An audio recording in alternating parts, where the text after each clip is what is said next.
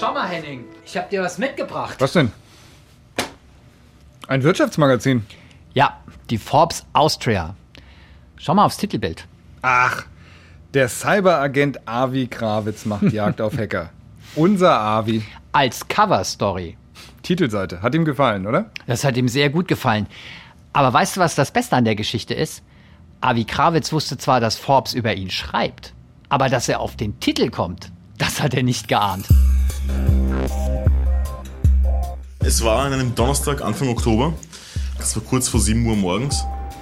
Avi Krawitz ist am Flughafen Wien, hat gerade sein Auto abgestellt, ist unterwegs im Terminal zu seinem Flieger. Und ich noch so total im Halbschlaf, noch etwas verpeilt.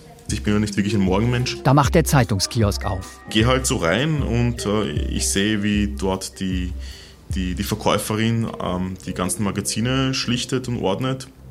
Und ich frage sie, haben Sie zufällig schon das neue Forbes bekommen? Und sie schaut mich so an, zieht so eine Augenbraue hoch und sagt, ja, ich habe sie heute schon gesehen. Und dann geht er so einen Schritt zur Seite, dreht sich um, nimmt von diesem Zeitungsständer das Forbes raus, legt uns auf den Tisch und ich sehe ich seh mich am Titelblatt.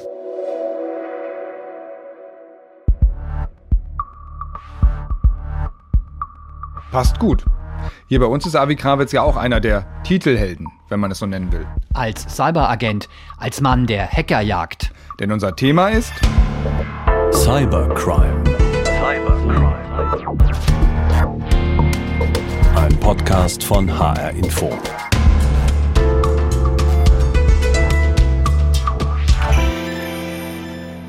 Ich bin Henning Steiner. Und ich bin Oliver Günther. Avi Krawitz, der Hackerjäger, ist nicht die einzige zentrale Person in unserem Podcast. Da gibt es zum Beispiel noch Anna, die Hackerin. Hackerjäger und Hackerin. Man könnte auch sagen, gut und böse.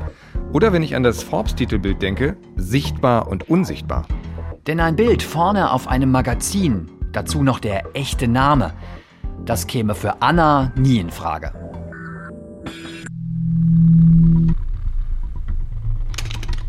Kennt man sie in der Szene? Haben sie einen Ruf?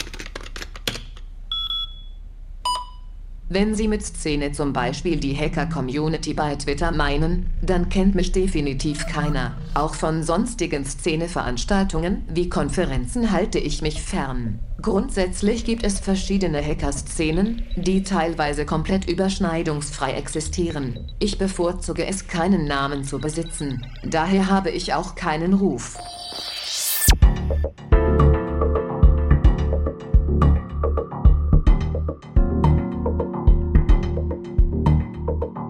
Falls diese Folge unseres Podcasts die erste ist, die Sie hören, wir sind in der neunten und damit letzten Folge. Alle anderen gibt's auf cybercrime.hr.de.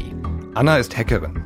Sie lebt von Cybercrime und möchte anonym bleiben. Deshalb hören Sie hier auch nie ihre echte Stimme. Die Stimme von Avi Krawitz dagegen ist echt. Avi Krawitz ist IT-Sicherheitsexperte. In dieser Folge kommt sein größter und wichtigster Einsatz als Hackerjäger zum Abschluss. Hier ist nichts erfunden. Unser Podcast handelt von echten Fällen und Akteuren. Dafür haben wir als Journalisten monatelang recherchiert. Und dazu gehören auch die Ermittlungen in einem Fall von Kindesmissbrauch, von denen ich jetzt mehr erzähle.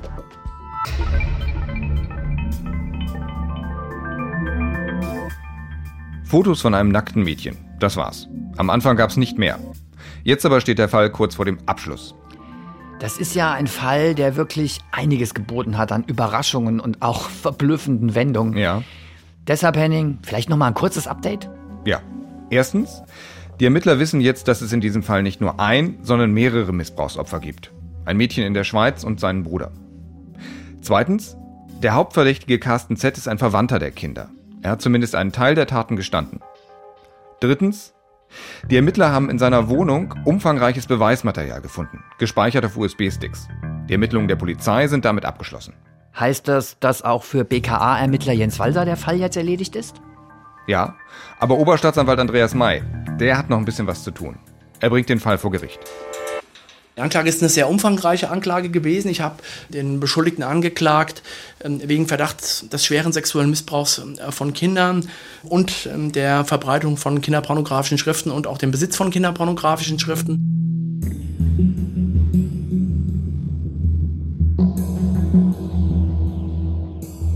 Landgericht Gießen, Freitag, 2. Juni 2016. Das vorläufige Ende eines Falls, der das BKA und die Staatsanwaltschaft über eineinhalb Jahre beschäftigt hat.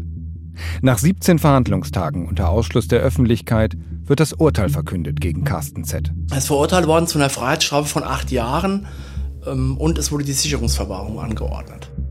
Sicherungsverwahrung. Die gibt es nur, wenn das Gericht einen Täter für eine Gefahr für die Allgemeinheit hält. Auch noch nach Ende seiner Haftstrafe. Im Fall von Carsten Z heißt dieses Urteil, dass er nach acht Jahren Gefängnis kein freier Mann sein wird. Die Sicherungsverwahrung wurde angeordnet, weil er weiterhin als gefährlich eingestuft worden ist und weil das Gericht in der Urteilsbegründung davon ausgegangen ist, dass er ja, untherapiert, ähm, unbehandelt ähm, ja, weitere gleichgelagerte Straftaten begehen wird. Zur Erinnerung. Das BKA hatte auf USB-Sticks in der Wohnung von Carsten Z Fotos und Videos gefunden, die den Missbrauch der beiden Kinder zeigen. Ein Missbrauch, den Carsten Z vor Gericht nicht bestreitet. Ja, der Angeklagte hat diese Taten dann im Verfahren eingeräumt und hat auch Erklärungen für diese Taten ähm, angegeben. Er hat auch die Umstände geschildert, wie es zu diesen Taten kam, wie diese Taten verlaufen sind. Ähm, man konnte sich allerdings des Eindrucks nicht erwehren, vor allem ich konnte mich des Eindrucks nicht erwehren, dass er versucht, diese Taten in gewisser Weise schön zu reden. So ein bisschen zu verharmlosen oder soweit es möglich ist bei solchen Taten, die in irgendeiner Form so zu verniedlichen. Die eigenen Taten herunterspielen. Sollte das die Taktik von Carsten Z vor Gericht gewesen sein, so ist sie nicht aufgegangen. Denn das Beweismaterial, das die Ermittler in seiner Wohnung gefunden haben, spricht für die Strafkammer des Gießener Landgerichts eine völlig andere Sprache. Das zeigt nicht zuletzt die Anordnung der Sicherungsverwahrung. Man muss dazu sagen, dass relativ viele Dateien vorhanden waren, die nicht nur sexuellen Missbrauch von Kindern zeigten, sondern gewaltsamen sexuellen Missbrauch von Kindern zeigten. Also auch ein Indiz dafür waren, dass der Angeklagte eben nicht nur über pädophile Neigungen verfügt, sondern auch über sadistische Neigungen. Und die offensichtlich auch in Richtung Kinder. Der Gießener Anzeiger schreibt dazu am Tag nach dem Urteil, bei der Durchsicht dieses Materials hätten sich für die Kammer bislang nicht bekannte bzw. gesehene Dimensionen aufgetan, obwohl deren Richter sich öfter mit Missbrauchsfällen zu befassen hätten.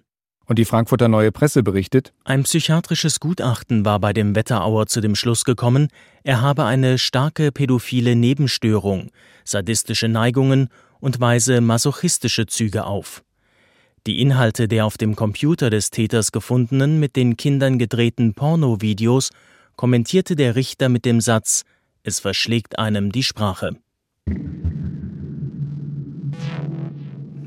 Beweismittel, die selbst erfahrene Richter sprachlos machen. Eine hohe Haftstrafe mit anschließender Sicherungsverwahrung. Damit ist der Fall jetzt aber auch juristisch abgeschlossen, oder? Nee, noch nicht ganz. Denn die Sache ist tatsächlich noch zu einem Fall für den Bundesgerichtshof geworden. Aber davon erzähle ich gleich noch.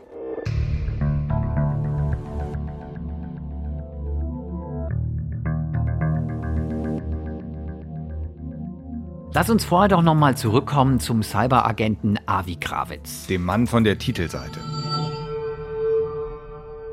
Hallo Avi, wir haben ein Problem. Ich bräuchte dich als technischen Berater. Ruf mich bitte umgehend zurück. Mit dieser Facebook-Nachricht eines alten Bekannten hatte für Avi Krawitz alles begonnen. Im November 2011. Und bald war klar, es geht um einen Hackerangriff auf einen DAX-Konzern. Und zwar eine groß angelegte Attacke. Deshalb habe ich hier auch wiederholt das Wort Krieg verwendet. Phase 1, der Angriff. Unbekannte Hacker attackieren das Unternehmen, Ziel Betriebsspionage. Phase 2, die Abwehr. Nach großen Problemen am Anfang bringen Avi Krawitz und sein Team die Angreifer unter Kontrolle. Phase 3, die Entscheidung. Die Hacker haben es nicht geschafft, die Firmengeheimnisse zu knacken. Klingt nach Phase 4, die Erlösung. Ja, aber das ist noch nicht das Ende der Geschichte. Vor allem nicht für Avi Krawitz.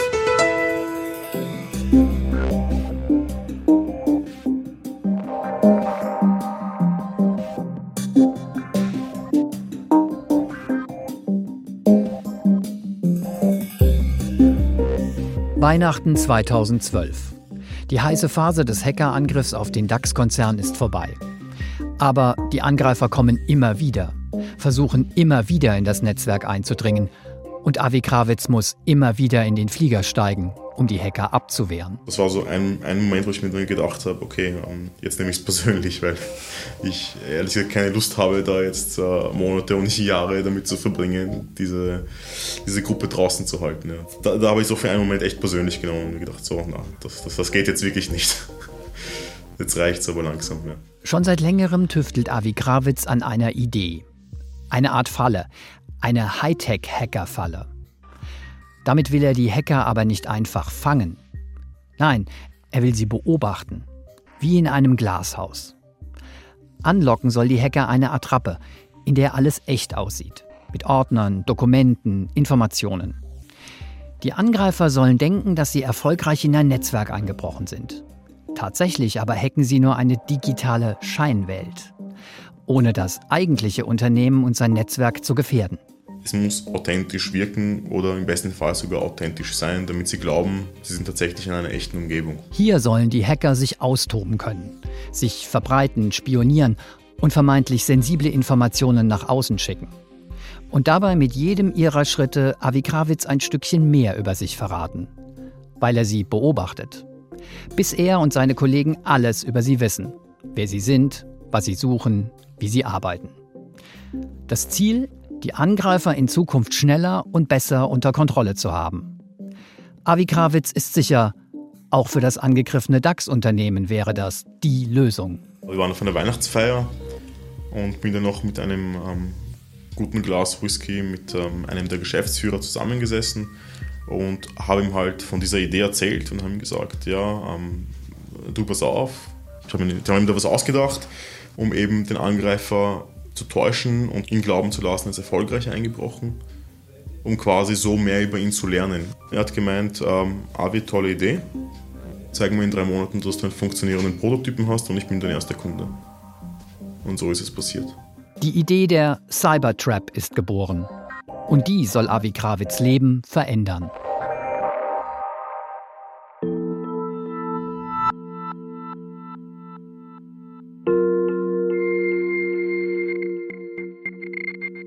Cybertrap. Der Name passt ja. Eine digitale Falle. Ja, eine Falle. So etwa wie ein digitales Potjemkinsches Dorf. Rein in ein Netzwerk, das in Wirklichkeit eine Fälschung ist. Avi Krawitz baut ein falsches Netzwerk nur als Falle. Das hört sich zwar schlüssig an auf der einen Seite, aber auch verdammt aufwendig. Ist es auch. Wäre es nicht viel einfacher, das eigentliche Netzwerk richtig gut zu schützen? Ja, aber in Sachen Hackerangriff sind die Zeiten vorbei, wo es gereicht hat, dicke Mauern, um ein Netzwerk zu bauen, alle Zugänge immer besser abzusichern und immer mehr zu kontrollieren. Das reicht halt längst nicht mehr. Das ist kein Schutz mehr. Warum nicht? Weil Hacker immer ausgereiftere Tools benutzen, immer effizientere Waffen einsetzen. Wenn Angreifer heute in ein System wollen, dann schaffen sie es. Das ist nur eine Frage von Zeit und Aufwand. Okay, verstehe. Die Angreifer scheinen ja auch in diesem Fall einen sehr langen Atem gehabt zu haben. Richtig.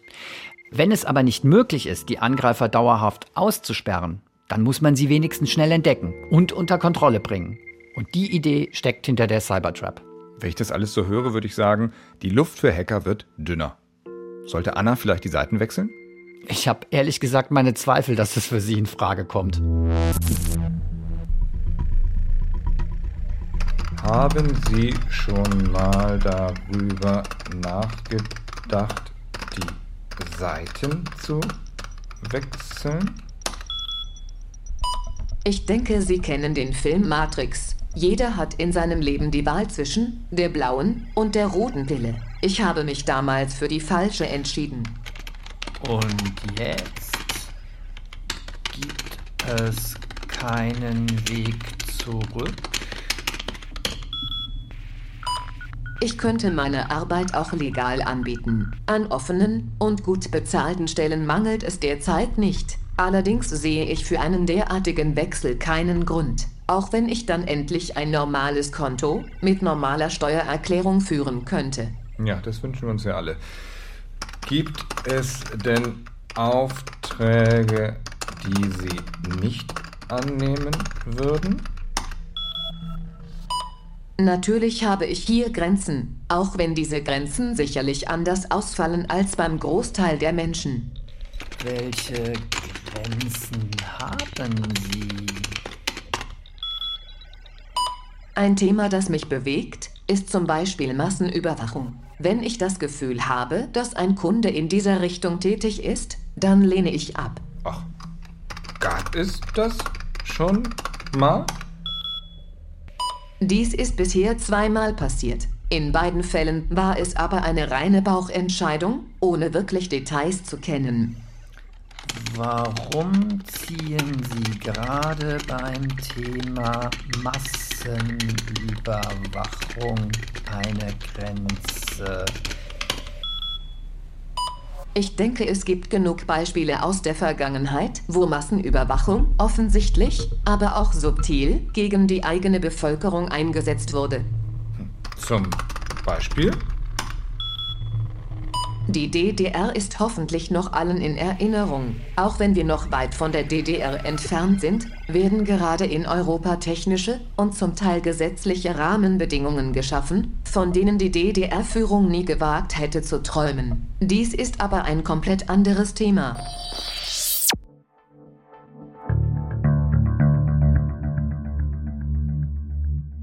Das hört sich schon heftig an. In Europa droht uns eine Überwachung, die die DDR mit ihrer Stasi in den Schatten stellt.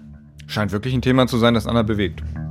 Wundert mich aber auch nicht bei jemandem, der Illegales tut und nicht geschnappt werden will.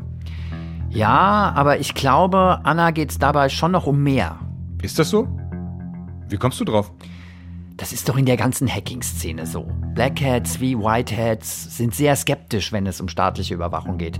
Viele sehen sich als Kämpfer, einerseits gegen staatliche Einflussnahme und andererseits für Anonymität und Privatsphäre im Netz. Vielleicht auch für Anarchie im Netz? Vielleicht auch das.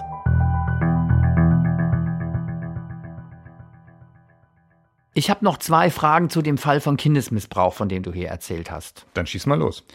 Erstens, du hast gesagt, dass das Ganze noch beim Bundesgerichtshof gelandet ist. Wie kam das? Okay, und die zweite Frage? Wie geht's eigentlich den Opfern? Damit fange ich an.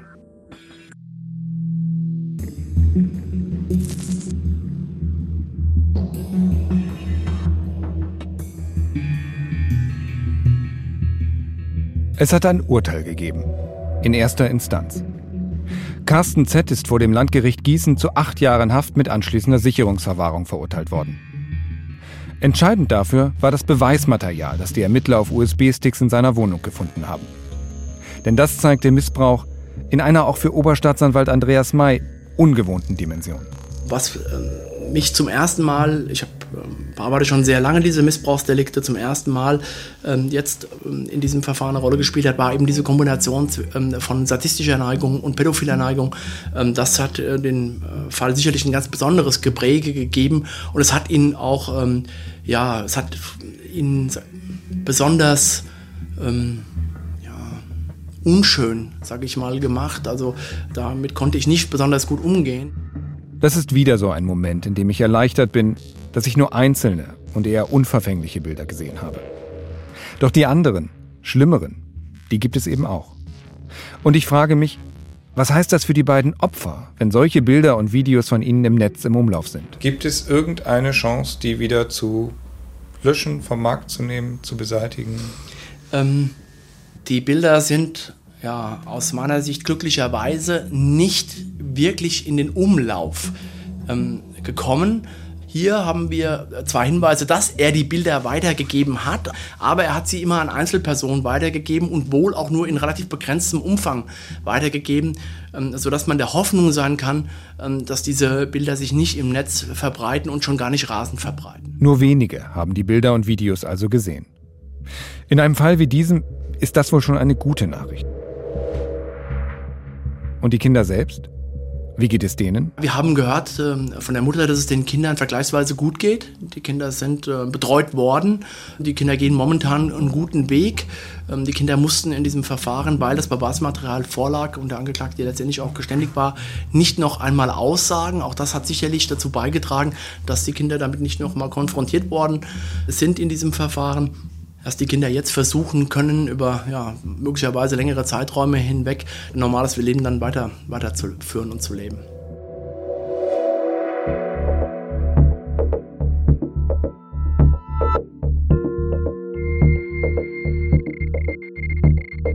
Bleibt noch die Frage nach dem Bundesgerichtshof. Ja, Carsten Z. hat nach dem Urteil Revision eingelegt. Und weil in diesem Fall die erste Instanz das Landgericht war, entscheidet über so eine Revision der BGH. Und worum geht's jetzt genau bei dieser Revision? Oberstaatsanwalt May hat es mir so erklärt. Es wäre jetzt ein Fehler zu glauben, dass da in irgendeiner Form eine Beweisaufnahme stattfindet, dass irgendwelche Zeugen gehört werden. Das ist eine reine ähm, Rechtsinstanz. Das heißt, der BGH prüft jetzt nicht nochmal, ob die Missbrauchsfälle wirklich so passiert sind, wie sie das Landgericht Gießen in seiner Urteilsbegründung schildert. Alle dort genannten Fakten werden nicht nochmal hinterfragt, die werden jetzt einfach als gegeben gesehen. Okay, verstehe. Stattdessen geht es jetzt darum, dass Carsten Z. und sein Anwalt sagen, das Gericht hätte diese Fakten bei der Urteilsfindung rechtlich anders bewerten müssen und dementsprechend ein milderes Urteil sprechen müssen. Es wird nur geschaut, ob das Urteil rechtlich zutreffend zustande gekommen ist. Und wenn das, ähm, der Strafsenat des Bundesgerichtshofs keinen Rechtsfehler entdeckt, wird das Urteil Bestand haben und ist dann rechtskräftig und wird vollstreckt. Und wenn der BGH jetzt Rechtsfehler feststellt? Dann geht der Fall üblicherweise zurück ans Landgericht und dann muss dort in Teilen oder auch nochmal ganz neu verhandelt werden.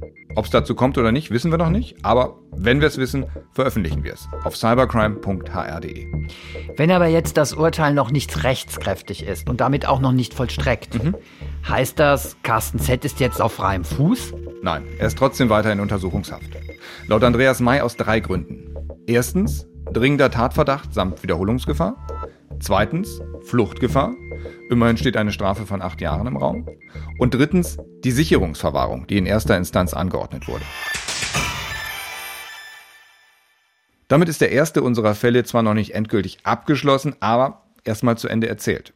Ob und wie es weitergeht, das hängt jetzt ab vom BGH. Dann lass uns jetzt auch im zweiten Fall Bilanz ziehen. Mhm. Und dafür heißt es noch ein letztes Mal nach Wien.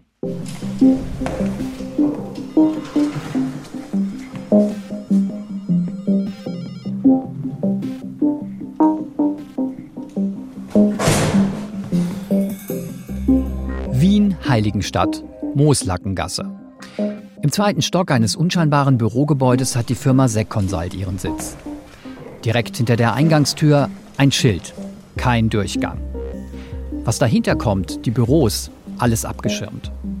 Ich kann nicht einmal erahnen, wie viel Platz die Firma auf der Etage einnimmt. Eine Sitzecke für Besucher, ein Kaffeeautomat, zwei Konferenzräume. Das ist alles, was ich zu sehen bekomme. Hallo. Hallo, Herr Günther. Hallo. Bitte schön. Danke. Avi Krawitz begrüßt mich und reicht mir erstmal eine Vertraulichkeitserklärung rüber, die ich ausfüllen soll. Alles sehr geheim hier. Trinken. Oh, alles super. Kaffee? Mehr als fünf Jahre ist es inzwischen her, dass Avi Krawitz via Facebook um Hilfe gerufen wurde, wegen eines Hackerangriffs auf einen DAX-Konzern. Bis heute ist der Fall für Avi Krawitz ein ganz besonderer. Was den Fall so spannend macht, ist die Größenordnung und die Kritikalität und weil es 2011 in dieser Größenordnung und Konstellation neu war. APT, Advanced Persistent Threat. Das ist heute der Fachbegriff für solche Attacken. Hochkomplexe, langfristig angelegte und mit viel Aufwand durchgeführte Angriffe. 2011 war diese Art von Bedrohung neu.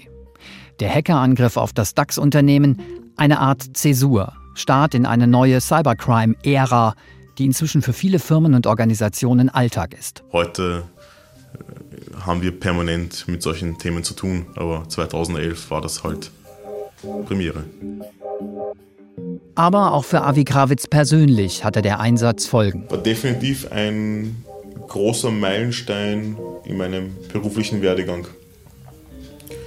Ähm, aber nicht nur beruflich, sondern auch persönlich. Avi Krawitz hat danach privat noch eine Ausbildung begonnen im Bereich Coaching und Mentaltraining. Weil mich das extrem interessiert hat, der Umgang mit Menschen.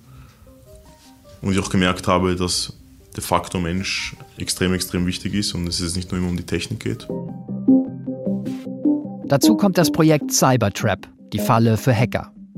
Aus der Idee ist inzwischen eine eigene Firma geworden mit Avi Krawitz als Geschäftsführer, 14 Angestellten und ersten hochkarätigen Investoren. Nach Jahren der Entwicklung und Verbesserung soll der Durchbruch kommen. Erste Unternehmen wollen die Cybertrap testen. Auch Konkurrenten im Bereich Cybersicherheit haben die Idee übernommen und arbeiten an ähnlichen Konzepten. 2017 wird ein sehr entscheidendes und weisendes Jahr werden im Kontext der Cybertrap. Und wir hoffen natürlich alle, dass das Ganze Hand und Fuß hat und äh, dass sie auch schaffen, die PS, die wir haben, auf die Straße zu bringen. Cybertrap ist schon so, ein- so ein bisschen dein Baby, oder? Ja. Dementsprechend auch sehr stolz, dass wir so weit sind. Ja, das ist schon ganz cool.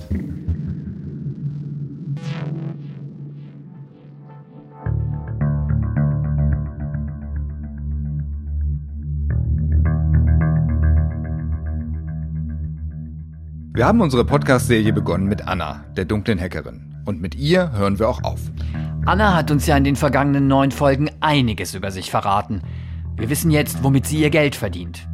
Ich finde Schwachstellen in Standardsoftware. Und was diese Schwachstellen wert sind, wenn sie an kriminelle Hacker verkauft werden. Je nach Qualität kommen hier schon sechsstellige Summen zusammen. Wir wissen, dass sie ihren Job vor ihrer Familie geheim hält. Meistens sind eh alle happy, wenn ich bei einem Besuch den neuen Drucker installiert habe. Und wie sehr sie auf Anonymität achtet. Ich bevorzuge es, gar keine Identität zu besitzen. Was wir aber nicht genau wissen, ist, ob Anna wirklich eine Frau ist. Oder ob es Anna überhaupt gibt. Da sind wir uns bis heute nicht ganz sicher. Und deshalb haben wir ihr zum Schluss noch eine ganz entscheidende Frage gestellt. Können wir irgendwie überprüfen, ob sie die sind, für die sie sich ausgeben?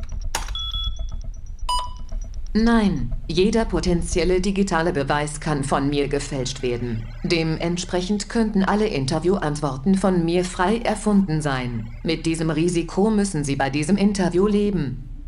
Genauso wie Sie auch mit dem Risiko von hochkritischen, unentdeckten Schwachstellen in der Software in Ihrem Laptop und Smartphone leben. Cybercrime ist ein Podcast von Henning Steiner. Und Oliver Günther. Regie Hendrik Evert und Frank Berge. Sound und Musik Roland Grosch und Helfried Wildenhain. Dramaturgische Beratung Hendrik Evert. Endredaktion Heike Liesmann. Produziert von HR Info, dem Informationsradio des Hessischen Rundfunks. Weitere Infos auf cybercrime.hr.de. Kontakt cybercrime.hr.de. Cybercrime. Ein Podcast von HR Info 2017.